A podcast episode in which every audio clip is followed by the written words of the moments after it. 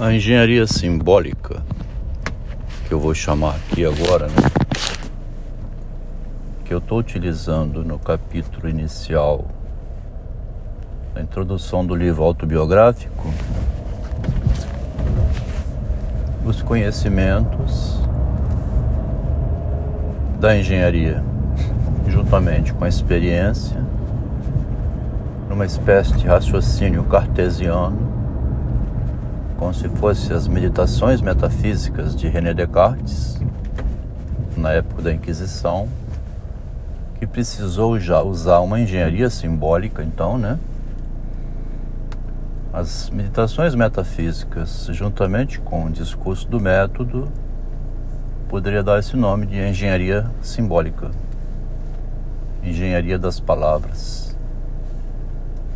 Eu estou aqui no início, eu sempre faço esses desvios assim, porque na verdade o pano de fundo aqui que entrou na minha mente foi um conto que eu acabei de ler, chamado Avatar, de Théophile Gautier.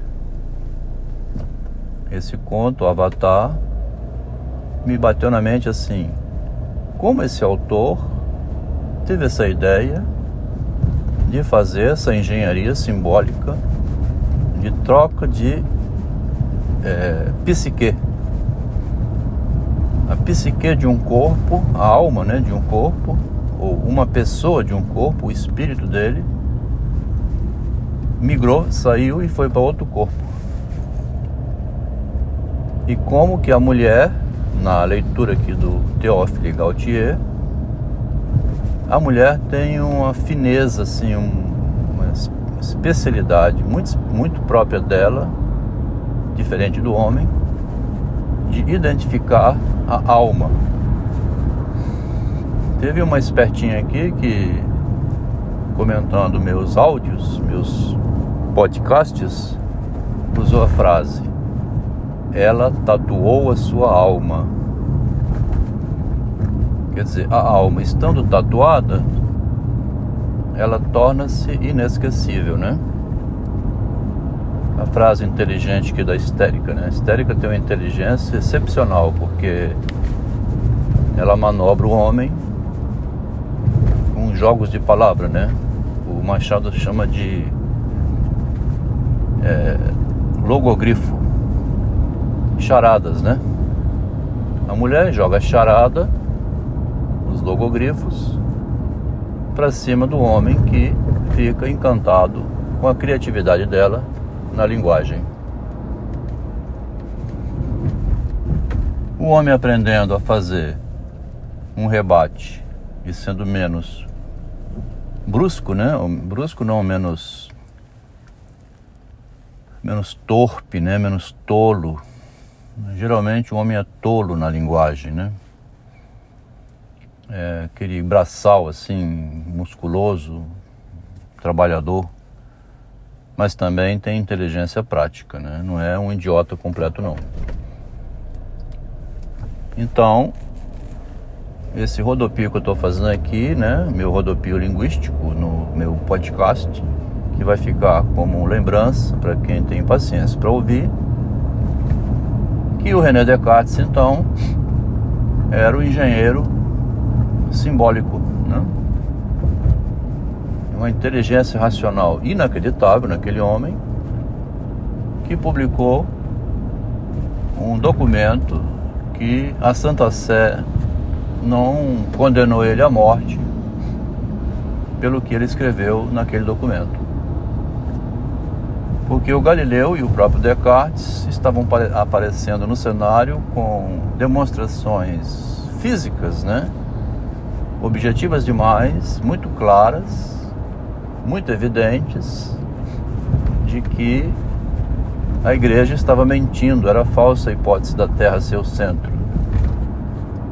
E essa demonstração, assim, tão escancarada, deixou abismada, né? assustada, aquele grupo que defende, que defendia a Bíblia, né? As escrituras sagradas é de causar um horror mesmo, né? Que se as escrituras sagradas estão erradas, onde é que nós vamos nos segurar agora? A gente sempre fala mal da Santa Inquisição, Mas é importante também ressaltar esse ponto, né?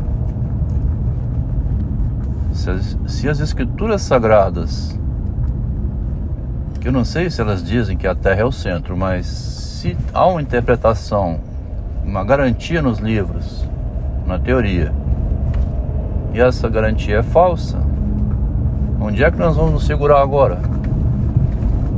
Então o desespero da Santa Sé tinha lá a sua justificativa que não podia derrubar aquilo que sustentava a crença da humanidade. Por outro lado, a ciência exigia o direito dela de avançar, descobrindo fatos que eram comprovadamente garantias na realidade, né? Tinham garantias reais. No meio dessa confusão surgiu René Descartes com a engenharia simbólica, né, que eu estou usando aqui essa expressão, para a meditação metafísica, onde ele enfia no meio das palavras argumentos que a Santa Sé não pode derrubar porque ela não tem prova física nenhuma. Ali é só argumentação, metafísica mesmo. Fui lá no Descartes para voltar aqui no Teófile Gautier, né? no Avatar, onde ele faz uma espécie de um tratamento psicanalítico ali, inclusive utiliza a palavra divã. Ah? Tem um médico que consegue fazer uma mágica, que é então o poder da influência, né? Que nós estamos vendo em Freud com Jung, como que quase que o Jung rouba a alma do Freud a alma psicanalítica, né? Nesse movimento pelo obscuro, pelo espaço místico, que é o que o Teófilo Gautier movimenta, o enigma, né? Passando por uma região então que ninguém domina, o Teófilo faz a transmigração da alma e cita Pitágoras. Parece que esse Teófilo era muito culto também, porque ele cita Otelo, Desdémona, Shakespeare entra ali, entra os pensadores antigos. E esse homem faleceu, parece que em 1859, então ele já tinha obra publicada e o Machado era leitor dele. Rapidamente olhei aqui no artigo que cita o Machado lendo o Hoffman, o Edgar Allan Poe e o Théophile Gautier para criar os contos fantásticos de Machado de Assis. Os contos extraordinários de Machado de Assis. Então Machado tinha acesso a esse pensador francês, né? Cita ele, inclusive. E esse pensador francês, que veio antes do Freud, e meio contemporâneo ao Machado, parece que tinha então uma compreensão de uma espécie de tratamento psíquico. Haveria no Théophile Gautier um tratamento da alma, então, né? Não bem um tratamento, mas é um tratamento, né? Ele, ele faz um tratamento com a alma, né? Ele joga com a hipótese do espírito, que é o que o Jung vai jogar com o Freud. No Jung, o espiritismo é a magia. No Freud, o espiritismo não é a magia, é o espírito que se encarna na criança, que ela, quando conquista o eu, fica inteligente a história começa todo quando nasce a criança. A alma não vem da antiguidade para um corpo que nasceu. Não é uma reencarnação da parte de Freud. O Jung trabalha com a teoria da reencarnação. Seria como se fosse espiritismo né, de Allan Kardec. O Freud não utiliza essa ideia de que uma alma venha trazendo saber existente antes e habitar um corpo. Tem uma estudante aqui que participa do grupo que toda hora repete que acredita na reencarnação. Né? Diz que acredita na reencarnação, é uma crença na qual ela se segura para se sentir confortável.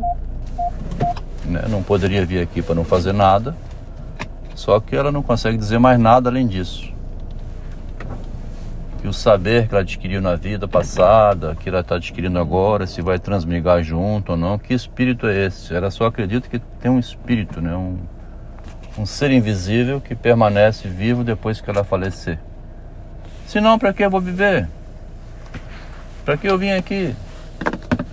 Então ela se agarra nisso. Esse pensamento é um pensamento de Jung, né?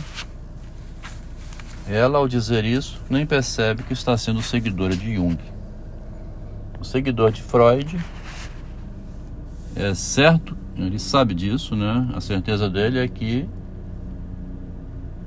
você vem ao mundo autista, no alterotismo, e só sai do alterotismo quando você mesmo dá um passo e conquista sua alma, a sua representação de si.